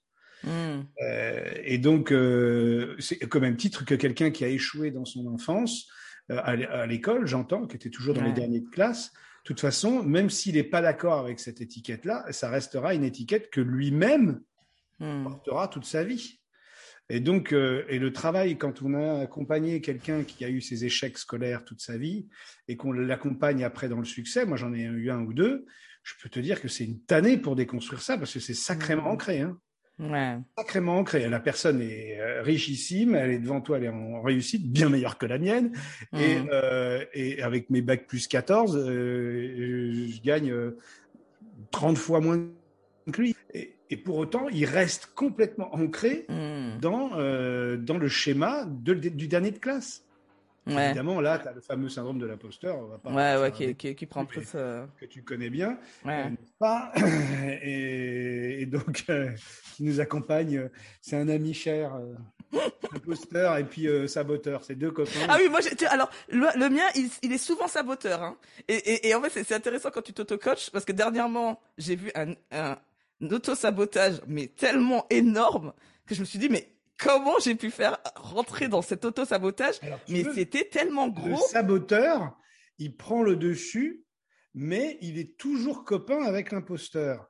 Et c'est-à-dire que souvent, quand l'imposteur n'est pas trop flagrant, il se planque, tu sais, il est bien planqué dans les dans les dans les, les massifs de fleurs juste à côté là. Un tracteur. Et, du coup, euh, comme il peut pas se, trop se montrer, alors il va il va plutôt faire jouer son copain le saboteur, mais qui revient au même. Oui, c'est revient même, ouais, c'est ça. Parce que mais c'est le même concept. Mais tu peux te faire avoir facilement, quoi. C'est-à-dire que tu, c'est, c'est moi quand je l'ai vu, j'ai rigolé, j'ai, eu un fou rire. On me dit, mais toi, ça te fait rire de t'auto saboter comme ça? Je dis, mais non, mais c'est tellement énorme que je suis obligé de rire. je sais pas. Mais euh, tu as bien raison de le prendre comme ça parce que c'est, c'est une personne qui est dans l'accompagnement, comme nous, euh, et qui, euh, allez, au moins une fois par an, au moins, moi ce serait plutôt de l'ordre de une ou deux fois par mois, euh, ne se remet pas en cause, en question euh, vraiment euh, fort avec avec des accompagnants, hein, des superviseurs, des, des, des, psys, des coachs, etc. pour moi, c'est quelqu'un qui travaille pas.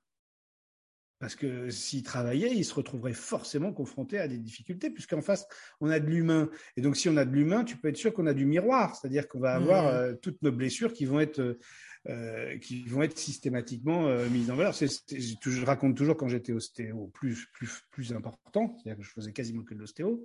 Si j'avais une journée avec 10 patients et, et, que je retrouvais 8 blocages à l'épaule droite, bah, je passais un coup de fil à un pote ostéo pour qu'il me débloque mon épaule droite. ah ouais? Parce que ça, ça veut dire ça transférait sur toi. Évidemment. Ah, je savais pas ça que c'était même au niveau du corps. Bah évidemment. Ah ben ça, ça, ça, me donne ma transition euh, parce que je voulais parler. Merci pour cette merveilleuse transition que je chope au vol.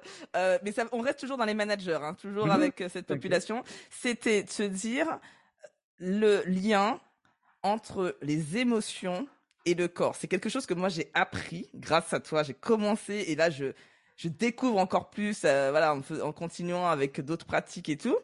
Et en fait, c'est euh, ça, tu vois, quand les gens me disent non mais moi je suis cartésien, euh, je je comprends pas le lien. Réaliste. En temps réaliste. en temps réaliste, d'accord. Voilà. Voilà, c'est ça. Donc en fait, et, et j'avoue qu'aujourd'hui, tu vois, je manque un peu d'arguments euh, par rapport à ça comment toi tu l'expliques justement le lien entre les émotions, le corps, qui pour moi, tu vois, maintenant c'est tellement évident que j'arrive même plus à, à le, tu vois, le voir autrement, mais je sais que je le voyais, je pensais comme eux avant, tu vois, je, je, le sais, je le sais. Pour expliquer ce genre de choses-là, il faut pas aller dans des trucs très compliqués. Moi, je prends toujours l'exemple le, le, plus simple. Un rhume. On peut pas faire mieux. Un rhume, il n'y a pas plus banal, fréquent. Bon, globalement, quand tu as un rhume, bon, ça t'est déjà arrivé, est-ce que tu as le moral au top du top? Ben non. C'est immédiat. Dans la seconde qui suit le fait que tu sois enrhumé, machin, ah, oh, fait chier, merde, euh, je vais être freiné, euh, j'ai mal dormi, j'ai ceci, etc. Et tout de suite, ça affecte tes émotions. Mais alors, immédiatement. Et l'inverse est également vrai, c'est-à-dire que quand tu te retrouves dans une période où tu vas pas bien, tu n'as pas le moral, euh, tu es fatigué, tu dors mal, tu te sens pas bien, bah, tu peux être sûr que tu chopes la moindre merde qui passe. Hmm. Et donc ça marche dans les deux sens. C'est dans les deux sens que ça marche. ça, on accepte dans un sens, mais pas forcément dans l'autre, en fait. Exactement. D'accord. Donc, et, ce qu'il faut comprendre, c'est que on ne peut pas. Tu sais, il y a beaucoup de gens qui te disent quand ils arrivent, non, mais moi, j'ai pas d'émotion. ça, ce n'est pas possible. c'est comme si j'ai pas de rêve. Moi, j'ai pas de rêve. Alors, je vais vous dire un truc. Non, ce que vous pouvez dire, c'est je ne me souviens pas de mes rêves ou je ne me rends pas bien compte, je n'ai pas bien conscience de mes émotions. voilà, c'est ça. Voilà, ça, là on est d'accord. Mais, en fait, sinon on en a tous. Ouais, mais on est des êtres émotionnels d'ailleurs à la base. Euh, voilà. Bah, bah, déjà, on est des êtres relationnels, émotionnels, intellectuels, hmm. corporels, hmm. et, et, c'est ça qui est intéressant, c'est-à-dire que pour moi la même la distinction entre le, spirituel ou l'émotionnel et puis le la hmm. matière, le corps. Ceux qui, qui veulent te parler de développement personnel mais qui ne parlent pas d'argent, par exemple, ah oui, ça c'est intéressant ça. Et donc tu vas te nourrir euh, d'amour et d'eau fraîche, toi? Mmh. Parce que à un moment donné, la matière, elle est aussi importante que les émotions, mmh. importante que les relations.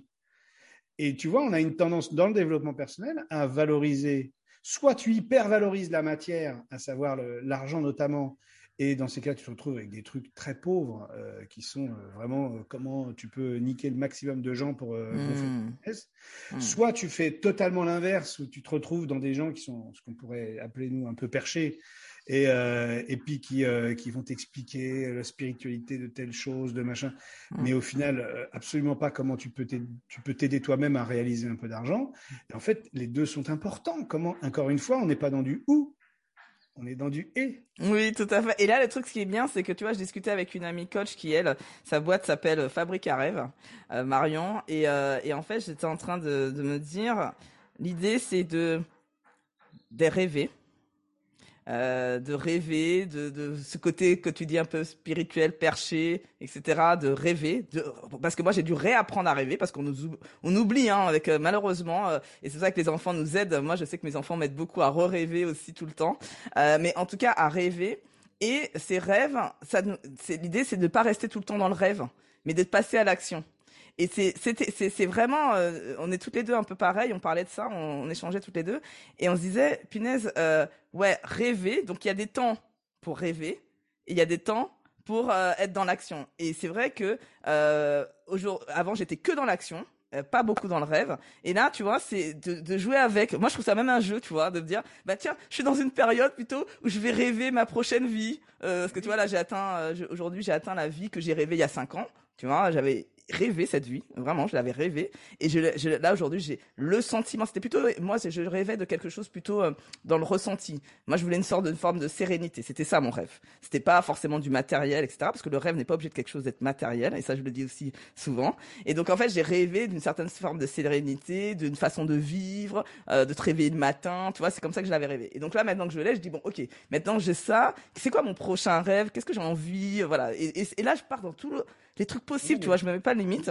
Ce que tu dis là, c'est euh, c'est simplement aller chercher en soi ce qui est notre moteur. Exactement, la motivation intrinsèque. Tout à l'heure, je te parlais euh, de la différence entre l'utopiste et, le pessimiste ou, euh, ou le réaliste, parce que c'est le même. Mmh. on souffre justement d'avoir enlevé nos utopies. Mmh, c'est exactement ça, ouais. Et, et donc, non seulement il faut avoir des rêves, mais l'utopie, pour moi, il y a un cran au-dessus. C'est-à-dire, c'est comment est-ce que mon rêve peut transformer le monde? Alors, d'un seul coup, quand on le dit là, ça peut paraître hyper prétentieux, narcissique, etc. En vrai, on va pas le changer à une personne. Il n'empêche qu'on peut avoir un rêve, donc une utopie, où l'ensemble de, de, notre société peut vraiment évoluer. à partir du moment où tu as ça, tu te connectes automatiquement à quelque chose de plus grand que toi. Et oui. Tu as fait le premier pas vers la spiritualité. Oui, c'est exactement ça. Donc c'est fondamental, manque de rêve. Nos, euh, tu regardes même le, le, débat politique globalement, il est plus, euh, il est plus euh, généré finalement par des peurs que par des utopies aujourd'hui. Mmh. Parce que les grandes utopies du 19e, 20e siècle, elles ont disparu.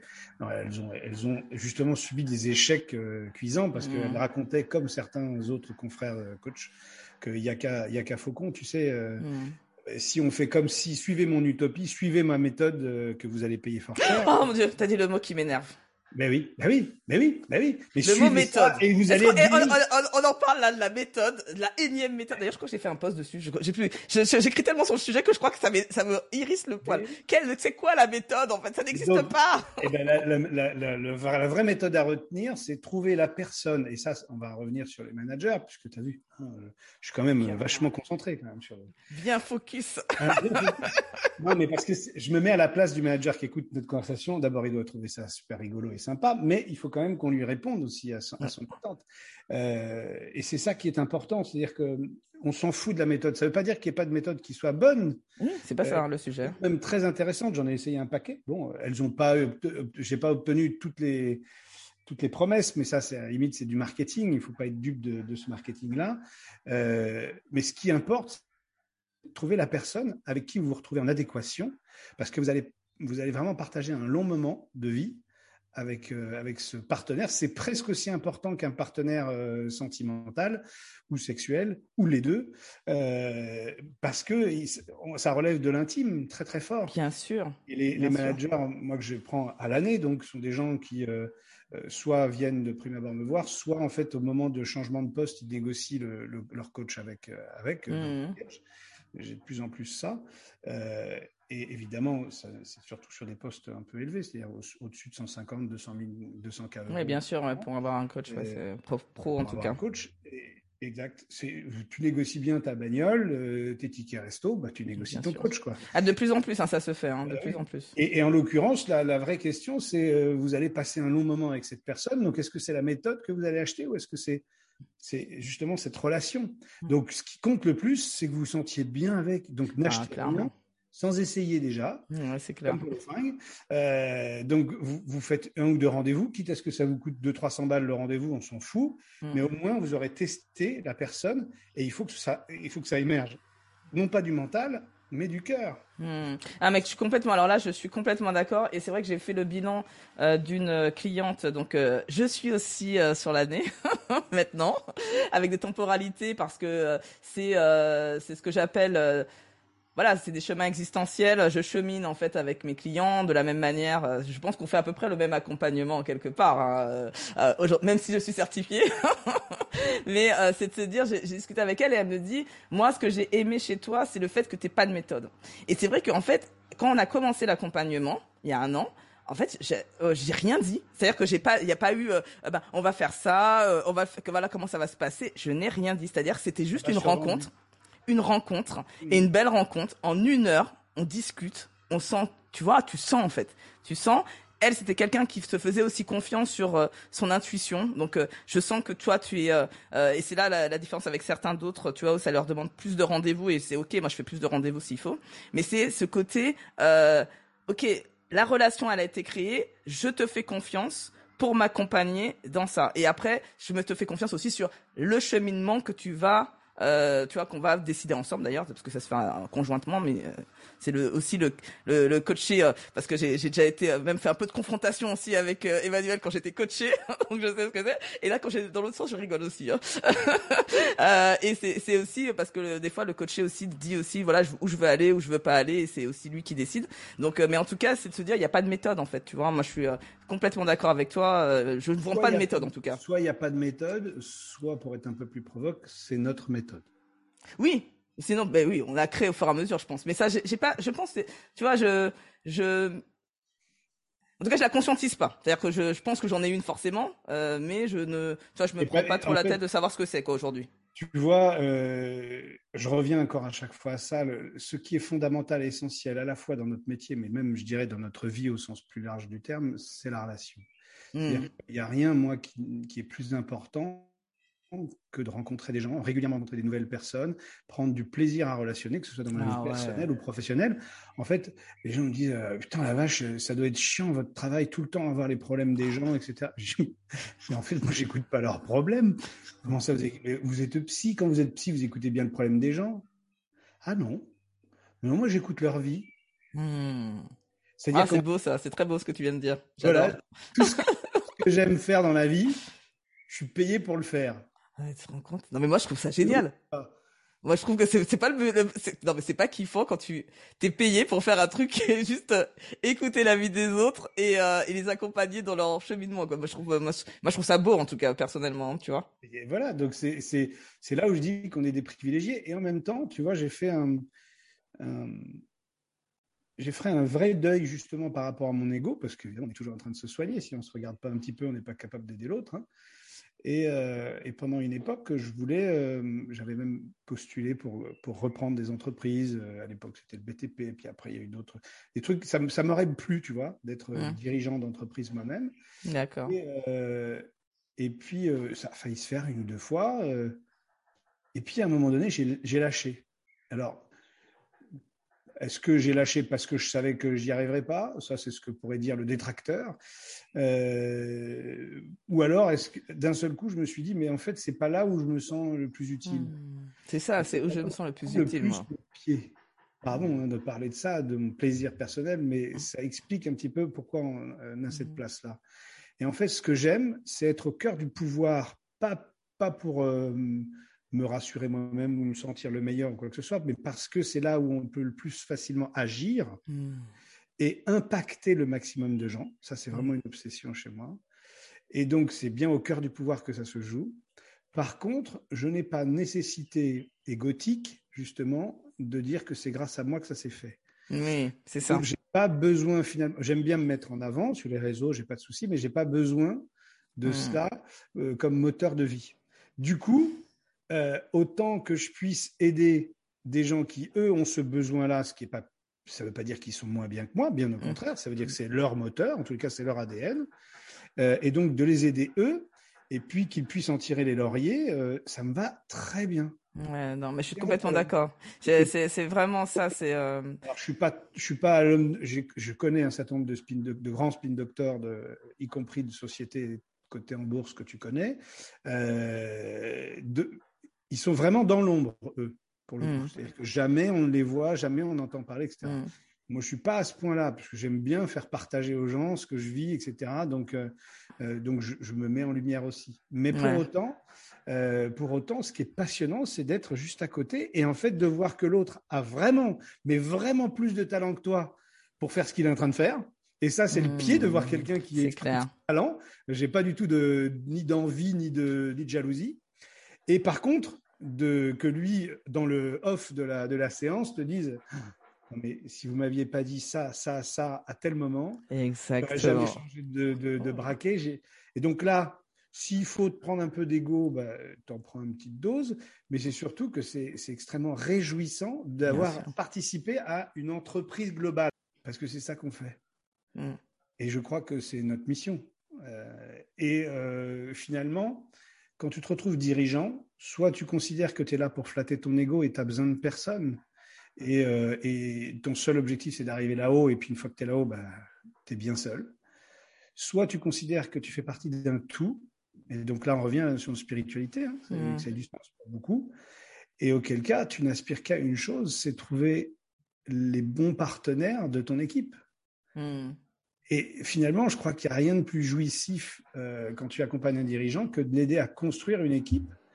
Euh, donc, tu fais partie de, son équipe déjà d'une, mais tu es extérieur, et puis après l'aider à recruter. Moi, j'ai cet avantage, j'ai fait ça pendant quelques années du recrutement, donc euh, je peux vraiment les accompagner, et puis je les aide avec d'autres cabinets parce que je ne veux pas le faire moi-même.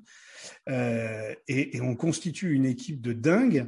et là, les, et là, tu vois tous ces gens qui au lieu de faire 70% de la politique, comme c'est la plupart des, le cas des, postes de dirigeants, parce que tu es sur des sièges éjectables en permanence, parce que les gens te disent ouais, mais tu gagnes plus. Oui, en même temps, tu peux te virer du jour au lendemain. Euh, Exactement. donc, euh, ces sièges éjectables, ils ont un prix, euh, un prix émotionnel aussi. Et là, au lieu de faire ça, de passer ton temps à ça, tu te rends compte que tu es en train de co-construire avec l'ensemble de l'équipe et que tout le monde prend son pied, quoi. Hmm. Il y, a, y, a, beaucoup de, de dirigeants qu'on accompagne qui ont une peur, que j'ai pas assez pris en compte au début de ma carrière, qui est la peur d'être dépendant de ton coach. Ah, d'accord. Et, euh, et, et, en fait, c'est intéressant parce qu'on pourrait se dire, euh, si tu es sur du long, long cours, euh, plusieurs années avec certains clients, on va dire, ouais, mais bon, après, tu deviens, il devient dépendant de toi, il fait plus rien sans te demander, ben, chapatati, patata. Et en fait, avec le recul, parce que j'essaie de vraiment comprendre, est-ce que je mm. crée pas moi-même une, mm. dépendance? C'est un sujet, c'est vrai que c'est un sujet hein, pour le coach de, ne pas que son client soit dépendant de lui, hein, vraiment. Et en fait, ce dont je me rends compte, c'est que euh, de, six mois en six mois, les problématiques sont très différentes. Bien sûr. Qu'au bout de deux, trois ans, tout ce que tu avais vu la première année est en général totalement intuitif chez le, chez le coaché. C'est-à-dire qu'il l'a complètement intégré et il t'en parle même plus. On n'est pas, on crée pas de dépendance vis-à-vis de, l'individu, on crée une évolution permanente.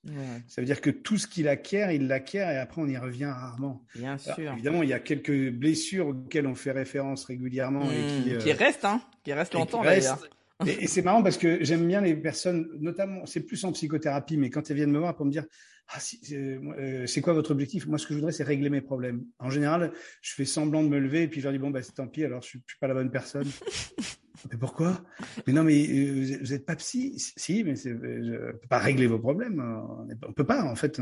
Je vais vous apprendre à vivre avec.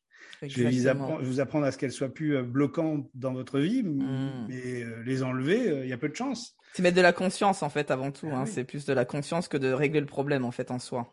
Ben, c'est ça, on est toujours euh, dépendant de cela. Et puis dans une entreprise, ce qui est très intéressant, c'est que on n'est pas tout seul. Et quand on est dirigeant, alors quand on est le président dirigeant d'une entreprise ou quand on fait partie d'un codir, on a toujours les interactions au minimum avec les autres membres de la gouvernance mmh. et ou avec les collaborateurs en dessous de nous. Et c'est pas si simple de s'en sortir, de les comprendre, parce qu'on a notre posture dans laquelle on est souvent un peu enfermé. Mmh. Et, et c'est pas souvent, c'est pas facile de se mettre à leur place. C'est pas, c'est pas facile d'exprimer également comment on, ressent les choses. Tu sais, je te parlais au tout début de notre intervention, de notre interview là, de des émotions au travail. C'est un tabou.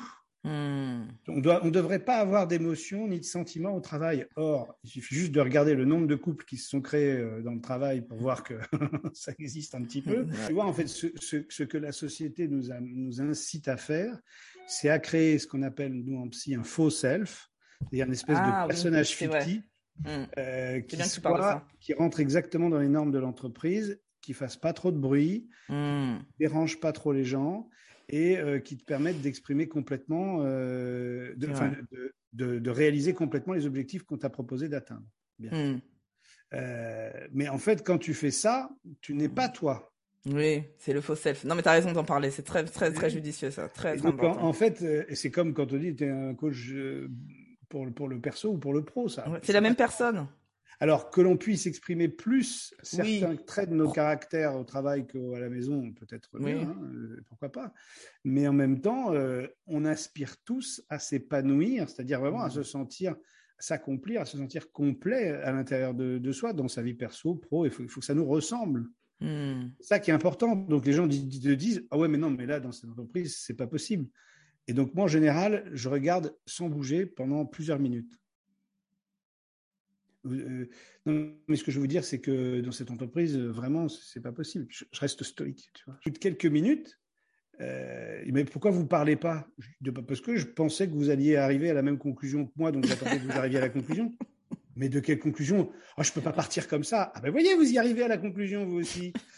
en fait, tu es dans un environnement qui est toxique pour toi, qui ne te convient pas. Qu'est-ce que tu fous là?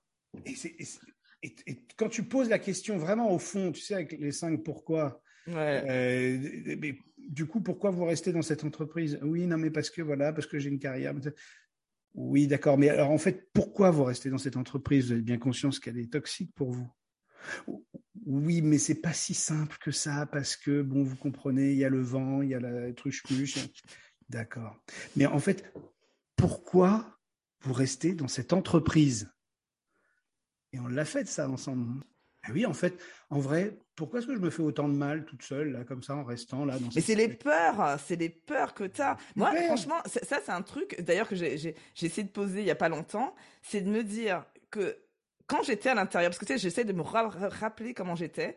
Quand j'étais à l'intérieur, mais j'étais persuadée, mais quand je te dis persuadée, c'est vraiment une certitude, que si je partais, je ne pourrais vraiment pas euh, bien vivre. C'est-à-dire que je vais perdre ma liberté. C'est-à-dire que en étant à l'intérieur, j'avais une, forme de liberté grâce à l'argent. C'est-à-dire, j'étais bien payé, etc. Et que si je partais, forcément, j'allais être pauvre. Tu vois, cette croyance-là, elle était ancrée en moi, mais ça me faisait une trouille. C'était de te dire, je ne pouvais plus, plus du tout bouger, euh, parce que je mets vraiment. Et quand tu sors, tu te rends compte, tu te dis, mais, mais non, en fait, tu pourrais bien vivre, pas forcément. C'est pas l'objectif d'être riche, c'est juste tu peux bien vivre en fait. Le, le, principe de notre éducation, carotte bâton. C'est-à-dire qu'au final, il va y avoir forcément, si je prends une initiative de cet ordre, une punition à la sortie. Ouais, c'est ça. C'est ça. Et tu sais, c'est exactement le. Je sais pas si tu vois cette image. Si tu l'as pas, je te l'enverrai. C'est un, un, âne qui est accroché à une chaise en plastique bleu par une corde. Ouais. Tu vois les petites chaises de jardin? Oui, ouais, ouais. Et, et l'âne, il bouge pas, il, a, il est attaché. Oui, c'est comme l'éléphant. Il y a le même truc avec l'éléphant. Je vois, je le connais avec l'éléphant. Il est attaché, mais enfin, en deux secondes, il vire la, la, chaise, quoi. Il peut avancer. Ouais, ouais, ouais, bien sûr. Il est persuadé qu'il est attaché. Ouais, ouais. Mais l'éléphant, ils le font, et d'ailleurs, ils les éduquent comme ça pour que même, euh, euh alors qu'il pourrait euh, se, se, barrer, il reste là, l'éléphant, euh, effectivement. C'est le même conditionnement qui a été fait depuis tout petit. C'est le terme. C'est le mm. terme. Et du coup, c'est ça que nous apprenons nous avec nos, nos, accompagnants à déconstruire une partie de leur, euh, de leur, euh, de leur conditionnement. Mmh. Pour, alors, comme la nature n'aime pas le vide, c'est le principe des croyances, tu sais bien qu'on ne peut pas mmh. enlever une croyance. Il faut qu'on mmh. la remplace par une autre croyance. Et donc, euh, donc, on essaye petit à petit de reprogrammer avec leur aide. Hein. donc, c'est quelque chose qui est en conscience, qui n'est pas, qui est pas de la manipulation. Parce qu'on m'a dit, en fait, vous êtes un grand manipulateur. Ah, c'est pas con, c'est vrai, en vrai. On est des grands. Oui, mais en fait, il y a quand même le coach qui, le coaché décide toujours. Quoi qu'il arrive, je, le coaché décide toujours. Ouais. S'il veut, résister, il résiste, quoi. Je dirais, s'il veut pas le faire, il fait pas. Et donc, euh, la capacité de le réaliser, c'est pas nous qui l'avons. Nous, oui, c'est ça. D'accord. Oui, les outils. Les outils. Imagine, tu as un marteau. Bon, effectivement, tu peux enfoncer un clou, potentiellement. Tu vois un clou devant toi, tu vois le marteau. Tu peux enfoncer le clou. Mais enfin, si à un moment donné, tu prends pas ce putain de marteau dans les mains et que tu tapes sur le clou, ce clou, il s'enfoncera jamais. Oui, mais c'est ça, mais c'est là pour moi que j'ai la décision. C'est-à-dire, euh, c'est quand même à la fin euh, l'action. c'est l'action, voilà, c'est ça. L'action, c'est quand même le coaché qui décide s'il le fait ou le fait pas, quoi. et notre boulot, c'est de servir de miroir. Bon, mm. bah alors là, tu vois, le, clou, il est juste là. Je suis ton marteau. Quand est-ce que tu te sers de moi? Mm. Et puis, parfois, et j'appelle pas ça des échecs, mais des expérimentations, je te redis. Parfois, j'ai des coachés qui bougent pas. Et d'ailleurs, j'en ai eu deux ou trois comme ça dans ma carrière. On avait le contrat était presque fini. Euh, et puis, euh, et puis, il restait quelques séances, mais ils sont jamais revenus. Donc, ils avaient payé ce qu'ils devaient. Enfin, il n'y a pas de souci majeur de paiement. Et puis, tu n'en entends plus parler. Tu laisses un ou deux petits messages, histoire de dire que tu es quand même présent, même si j'aime pas trop faire euh, euh, aller les chercher dans ces cas-là. Mais euh, et puis, tu n'en auras plus de nouvelles. Soit ils n'avaient pas envie d'utiliser euh, l'outil du coaching, soit ils n'avaient pas envie avec toi, soit c'était pas le bon moment pour eux. Enfin, peu importe. Mm. Et c'est OK. Le plus important dans nos vies d'accompagnants, c'est de se retrouver euh, avec des personnalités qui nous fassent plaisir. Moi, je vais pas au travail ah quand je vais les voir. Et puis, vous prenez pas de notes. C'est étonnant ça parce que comment vous pouvez vous souvenir de tout avec tous les gens que vous voyez? Bah, Je me souviens de rien. Moi. Je, je, je discute avec des, des gens que j'aime beaucoup. Donc, bah, comme mes amis, je me souviens, il y a des trucs dont je me souviens vachement et des années après, puis d'autres trucs dont je me souviens pas, puis c'est pas très grave. Alors, on, on, on, a, on avance. Je, j'aurais voulu, il est déjà, euh, on a fait pas mal de temps, donc merci déjà pour le temps. Trois heures qu'on est là. Hein. merci du temps en tout cas que tu m'accordes, ça me fait très très plaisir. on peut finir avec, euh, parce que ton actualité, parce qu'elle ah. m'intéresse, parce que tu sais que j'ai quelques personnes comme ça où je regarde, tu vois, euh, les titres. Et en fait, le côté slashing, tu vois, c'est le truc qui me botte à fond. Et euh, il y a des titres, tu vois, où je vois du slashing, euh, bon, je me dis c'est bien, mais voilà, ça me fait pas rêver. Puis il y a des slashing qui me font plus rêver. Et donc t'en fais partie des ah slashing qui me font rêver.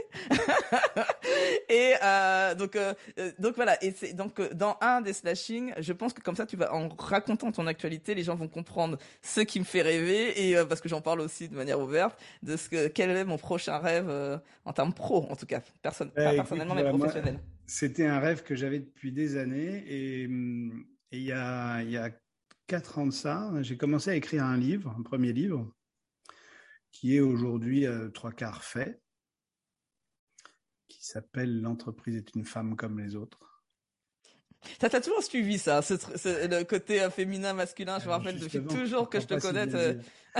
Et du coup, euh, du coup, j'ai eu deux personnes avec qui je devais plus ou moins écrire tout ça. Puis au final, j'ai écrit tout seul là.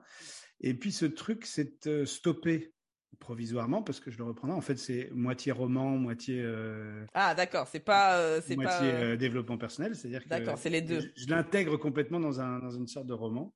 Un peu comme les Jordiano, les trucs comme ça, les, les livres un peu comme ça, c'est ça dont tu connais pas? Oui, bon peut-être oui. Tu sais, c'est c'est romancé, mais t'apprends des choses de dev perso, c'est ça? Non, non. C'est vraiment c'est vraiment un chapitre sur deux Ouais. Et, le roman et un chapitre Ah, d'accord. Ok, ok, c'est différent. Dans cet esprit-là. Et euh, et puis est arrivé, euh, je discute avec une avec une personne de mon entourage et puis euh, et je lui parle du concept qui me tient vraiment à cœur, c'est-à-dire on part déjà de, de l'addition plutôt que de l'opposition. Ça, tu, tu, tu, tu, tu l'as, aussi bien enchevillé euh, au corps pour toi. Et puis de cet effectivement de cet euh, équilibre ou harmonie euh, entre le féminin et le masculin à l'intérieur de nous. Mmh. Et c'est quelque chose qui effectivement, comme tu dis, est, un, est une vraie passion pour moi, mmh. quelque chose qui me suit depuis longtemps. Et puis là, cette personne-là me regarde en me disant, bah, il n'y a pas un mot pour ça? Ben, Je dis, je suis pas au courant, mais en même temps, je me suis rendu compte que je me suis jamais posé la question. Merde Et du coup, je regarde, on fouille, et puis je suis tombé, euh, je, suis vraiment tombé amoureux d'un mot. Ah Oui, vraiment un coup de foudre avec un mot qui s'appelle adelphité. Adelphité? Oui, adelphité. Ah. En fait, euh, qui venait... Euh, il y avait quelque chose qui me dérangeait beaucoup euh, dans notre triptyque républicaine, liberté, égalité, fraternité. C'est que le terme fraternité, il est, euh, il est étymologiquement attaché à la notion du masculin euh, et de l'homme. Vrai. Et on a beau dire que c'est une fraternité au sens global du terme, ouais, mon cul, ça vient de frère. Hmm. Euh, donc voilà. Et alors la réponse des féministes, elle est normale. C'est la sororité. Bon ben voilà, vous nous avez parlé de l'amour entre frères, ben nous on va vous faire de l'amour entre sœurs. Ouais. Et on repart dans les oppositions. Hmm. Eh bien, l'adelphité, c'est euh, ce lien, cette alliance entre les, au-delà du genre. D'accord. Ah, je connaissais pas le mot. Et magique ce mot. Et donc le bouquin va s'appeler Liberté, équité, parce que je lui préfère équité à égalité, à Delphité, où je d'abord je reprends, je repars sur ces éléments théoriques de cette triptyque républicaine et de ma proposition, mais surtout j'ai euh, eu la chance d'interviewer 19 personnes très très inspirantes. Hmm. De François Lemay, Thierry Janssen, euh, Nathalie Giraud-Desforges, euh, Christine Lewicki, voilà, des grands noms comme ça qui m'ont fait l'amitié de Christian Junot, qui m'ont mmh. fait l'amitié de soit je les connaissais déjà parce que c'est un petit milieu le développement personnel, mmh. soit j'ai appris à les connaître et qui se sont révélés être des, des, des merveilles, vraiment des merveilles. Et, euh, et, je les ai interrogés sur, ce, sur ce, cette alliance du féminin et du masculin dans leur vie perso, dans leur vie pro. Mmh.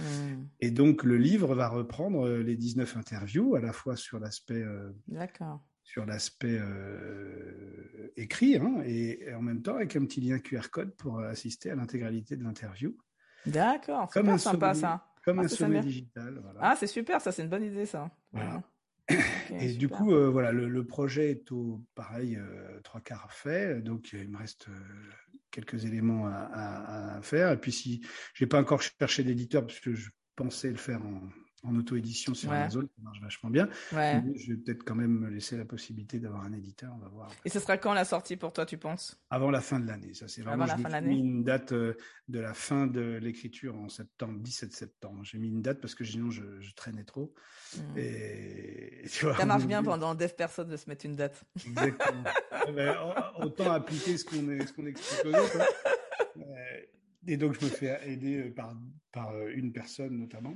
Ouais qui, euh, qui est écrivaine et qui, euh, qui m'aide à, à, à, non pas à écrire mais à remettre en forme ou à avoir. J'aime pas travailler tout seul en fait. J'aime bien. Euh, et c'est des accouchements. Hein. C'est vraiment des accouchements ces bouquins. Hein. Je peux te dire, c'est long, c'est lent. T'as toujours peur d'accoucher. Tu sais, le syndrome de l'imposteur d'une souris. Tu sais, l'éléphant qui accouche d'une souris. Là. Dis putain la vache, j'ai passé un an à écrire finalement quatre pages quoi. Donc ça. Et en même temps, ça fait partie de ton processus de vie. C'est ça, c'est en fait écrire un livre pour moi, c'est pas tant de, de, tu peux tu peux pardonne-moi l'expression un peu triviale, pisser de la ligne et, euh, et comme pour les codeurs, tu sais, et puis de faire un livre avec euh, une succession de phrases. Euh, on a tous des histoires à raconter, elles sont plus ou moins bien racontées. C'est une chose. Quand dans nos métiers on écrit un livre, c'est qu'on estime qu'on peut avoir un angle de vue un petit peu différent, mmh. qui peut apporter une pierre à l'édifice. D'accord. Et, euh, moi, dans mon dans mon travail, comme j'ai ces trois casquettes euh, pour parler des plus des plus flagrantes, hein, euh, d'ostéo, de psy et de et de coach, je, je, parle souvent d'alignement tête corps cœur. Ouais, je me rappelle ça aussi, on en parlait beaucoup, euh, qui me parle encore toujours d'ailleurs. Voilà. Et, et, et c'est quelque chose qui est important pour moi. Et ben alors du coup, euh, cette alliance du féminin masculin, ben, je l'ai fait exactement de cette manière-là. C'est-à-dire j'ai pris des gens qui vont parler de l'individu, d'autres parler du corps, d'autres de la sexualité, d'autres du couple, euh, d'autres de l'entreprise d'autres de la société. J'ai même une anthropologue féministe, c'est une merveille, euh, qui revisite euh, vraiment le, l'anthropologie, c'est-à-dire l'histoire de la préhistoire, en fait, euh, non plus avec un œil euh, masculin, c'est-à-dire, euh, tu sais, les femmes sont dans la caverne et vont à la cueillette, et puis les hommes vont chasser. Ben non, en fait, rien, rien ne laissait supposer cela dans les preuves matérielles et scientifiques qu'ils ont eues à ce moment-là. Mais ils ont projeté leur modèle patriarcal à travers ça. Et donc, ils nous démontrent, ils nous démontrent euh, que en fait les peu d'éléments qu'on a là-dessus nous incitent plutôt à croire que les femmes chassaient avec les hommes et que les hommes cueillaient avec les femmes. Hmm. Euh, et donc que c'était pas euh, réparti. C'était plus égalitaire en fait. Tu ah, puis on s'en foutait. Il n'y avait pas de sujet sur le sexe quand. Ah non, il y a pas de. Eh ben non, il y a pas de sujet sur le genre. sur le genre, oui, pardon, sur le genre. Après, le sexe, il se servait, hein, de toute façon. Il n'y avait pas non plus de notion de couple. Hein, donc ça, c'est le genre, pardon. Mais euh, donc c'est ça qui est très très intéressant, c'est de voir ce sujet-là, mais pris sur différents angles. Parce que même si j'estime que je peux avoir un avis vachement intéressant, mmh. on va pas acheter un bouquin pour savoir quel est l'avis d'Emmanuel mmh. euh, sur ce sujet-là. Ce qui m'intéresse, c'est pouvoir montrer aux autres, aux gens, euh, à quel point cette alliance du féminin et du masculin, c'est-à-dire reconnaître, tu vois, chez toi, euh, si si tu me permets de, de parler de ça, tu as dans ton dans l'entreprise, tout du moins, tu avais, euh, étais reconnu pour avoir un masculin très très fort. Très très fort une grosse capacité de passage à l'action, etc., etc. Et en même temps, tu nourrissais peu Hmm. ton féminin. Ouais. Et ça veut pas dire que t'étais pas une femme. Hein. Avait- bien sûr. hein, non, mais bah, j'étais tout le temps en robe déjà, donc à l'époque. Voilà, Donc euh, j'étais quand même féminine dans, le, dans la façon. Mais c'est vrai que dans le mental, j'étais vraiment très masculine. hein. Mais oui. Alors que qu'est-ce que ça veut dire faire l'alliance de ton féminin et ton masculin? Ça veut pas dire mettre les deux à 50-50, on s'en cogne. Ça veut pas dire que comme tu es une femme, tu dois être plus féminin, ça on s'en fout aussi. Ça veut juste dire nourrir et reconnaître et prendre conscience des deux parties qui te composent. Tout à fait. Et, euh, et ça, c'est vraiment passionnant. Ouais, j'ai hâte, j'ai hâte de le lire parce qu'en fait, moi, en tout cas, je sais que ça va me me parler puisque, comme tu le dis si bien, euh, l'équilibre aussi dans la construction, dans la reconstruction, c'est justement de remettre un peu plus de féminin. Je sais pas si je suis à 55 ans, je m'en fous en fait du chiffre, mais en tout cas, qu'il soit plus présent pour moi. J'ai besoin, je sens que j'ai besoin et je le mets, euh, voilà, je, je l'intègre avec des euh, pères autour de moi qui sont beaucoup plus aussi dans le, tu sais, c'est les gens que tu côtoies aussi, tu sais, dans ton entourage. Moi, ça m'inspire euh, dans la dans la façon de de, de de de voir les choses, de penser, etc. Et c'est pas du tout d'un point de vue euh, physique, on va dire. C'est vraiment dans le mindset, en fait, dans le mental. Et moi, ça m'inspire énormément pour euh, cheminer à mon tour sur cette partie-là, sûr. clairement.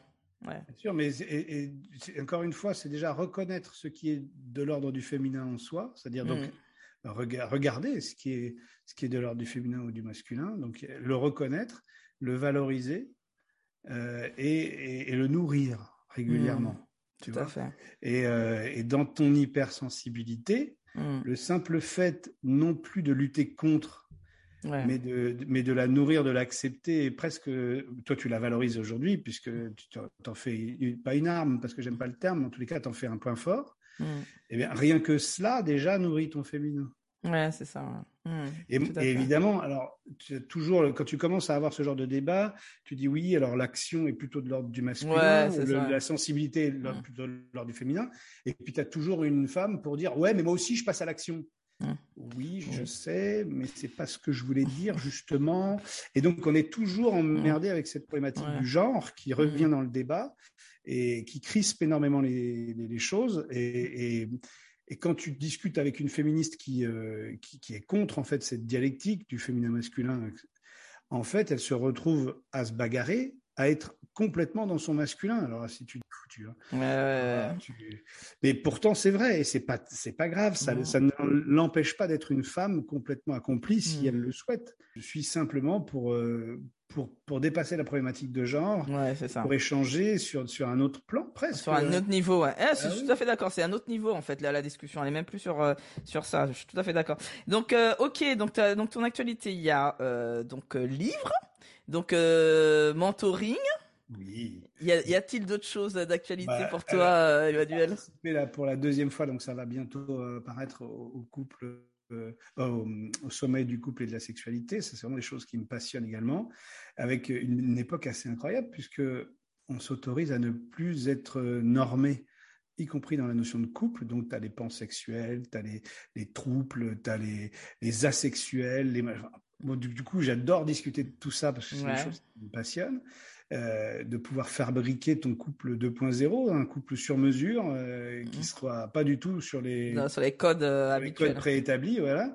Et euh, donc ça, c'est des choses qui me passionnent énormément. Et puis, euh, et puis cette idée, vraiment dans, dans le dans le mentoring, c'est pas tellement du mentoring en tant que tel, c'est qu'est-ce qu'on peut faire tous là à notre niveau pour faire passer ce monde sur un autre niveau de vibration, quoi. Je sais que ça peut paraître un peu ésotérique de parler de vibration, mais finalement, c'est ça qui moi m'intéresse. Comment est-ce qu'on peut apporter notre petite pierre à l'édifice? Je sais pas si tu te souviens de la sortie de ce film Demain. Hum, mais je l'ai même euh, enregistré. Moi, je l'ai, je l'ai acheté en fait. hein. Je l'ai sur mon truc pour le regarder de temps en temps. Tu l'as pas regardé au cinéma? Non, non, non, je l'ai vu après coup. hein. Euh, Moi, je peux te dire, je me souviens très précisément de ce jour-là. J'en parle dans le livre. J'étais avec un de mes amis, qui est interviewé d'ailleurs dans, dans, dans mon livre aussi, euh, qui était avec sa fille. Moi, j'étais avec mes enfants. Et on est allé au cinéma. Et j'en avais mal à ma mâchoire tellement je souriais tout le long. Hum. Tout ce qu'on m'avait dit pendant des années, tu sais, euh, m'était utopiste, pensant justement m'insulter, tu sais. Euh, donc maintenant, quand on essaye de m'insulter en me traitant d'utopiste, je dis oui, oui, c'est vrai. et, euh, et, et donc euh, en disant ouais, non mais tu, rêves, c'est pas possible, c'est pas réaliste, tu peux pas, ça peut pas exister, etc. Et dans ce film-là, tu vois sur à peu près tous les plans, l'argent, l'agriculture, l'éducation, le business, le- tous ces plans-là, il y a d'autres solutions qui existent, d'autres façons de voir les choses, et on est et on et qui s'expérimentent, qui marchent. C'est ça qui est intéressant. C'est pas juste un, un modèle euh, justement que utopique, c'est il est également concret et il fonctionne. Il y a des villages qui fonctionnent avec des, leur propre monnaie, avec un système justement mmh. non euh, non spéculatif et qui, qui marche extrêmement bien, où les gens sont très heureux. Mmh. Et donc, on a d'autres modèles. Charge à nous de l'expérimenter, même d'en mmh. inventer d'autres. Hein. on n'est pas obligé de se reporter à ça. Mais c'est ça, en fait, ma mission. Je suis là pour, euh, pour trouver une façon d'être dans l'entreprise qui soit différente. Hmm. Un peu à l'époque de la révolution de, de Isaac Goetz là, avec euh, son entreprise libérée, qui est, complètement. Moi, c'est ma, c'est Elle est un peu dogmatique, elle est, elle est pas inintéressante du tout. En tous les cas, elle propose un autre modèle. Donc, euh, c'est bien de le critiquer, le garçon, mais proposer un autre modèle. Allez-y. merci. Alors, on va s'arrêter là. Emmanuel, c'était. Ah on pourrait parler longtemps. Hein. Ah putain, mais je crois qu'on peut faire même une journée. on me, on me, ah, rebondit. Je sais pas si les auditeurs et les auditrices ils ont tous suivi. Ils vont l'écouter en plusieurs morceaux. Hein, c'est, euh, j'ai envie de dire en tout cas, moi, j'ai passé un très très bon moment en ta compagnie. C'était super chouette. Je vais réécouter pour moi-même, en tout cas.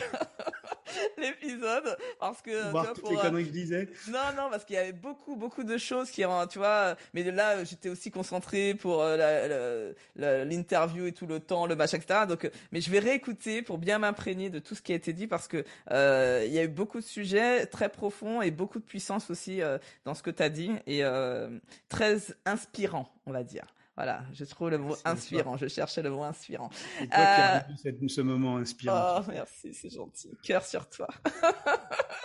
Euh, parce que l'amour, l'amour, toujours l'amour. Hein. On, bah prend de l'amour avec euh, Emmanuel. Euh, donc, en tout cas, je laisse toujours le dernier mot de la fin pour mon invité. Moi, je vous je dis à très bientôt à tout le monde et je te laisse le dernier mot de la fin, Emmanuel. Bah, je ne sais pas comment faire mieux que amour. Effectivement, je pense que pendant des années, on a parlé de la bienveillance en entreprise parce qu'en fait, on avait juste, on n'osait pas parler d'amour en entreprise. Et euh, en fait, il s'agit bien que de cela.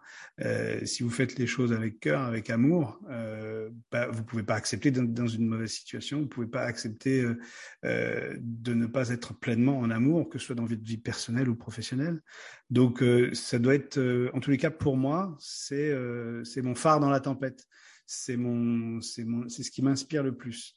L'amour que l'on peut donner, évidemment, mais l'amour que l'on peut recevoir, c'est ce qui est le plus compliqué pour moi. J'ai, beaucoup plus de mal à, à, recevoir qu'à donner. Et donc, tout ça, ça s'apprend. Donc, euh, voilà, pour moi, c'est ma mission de vie.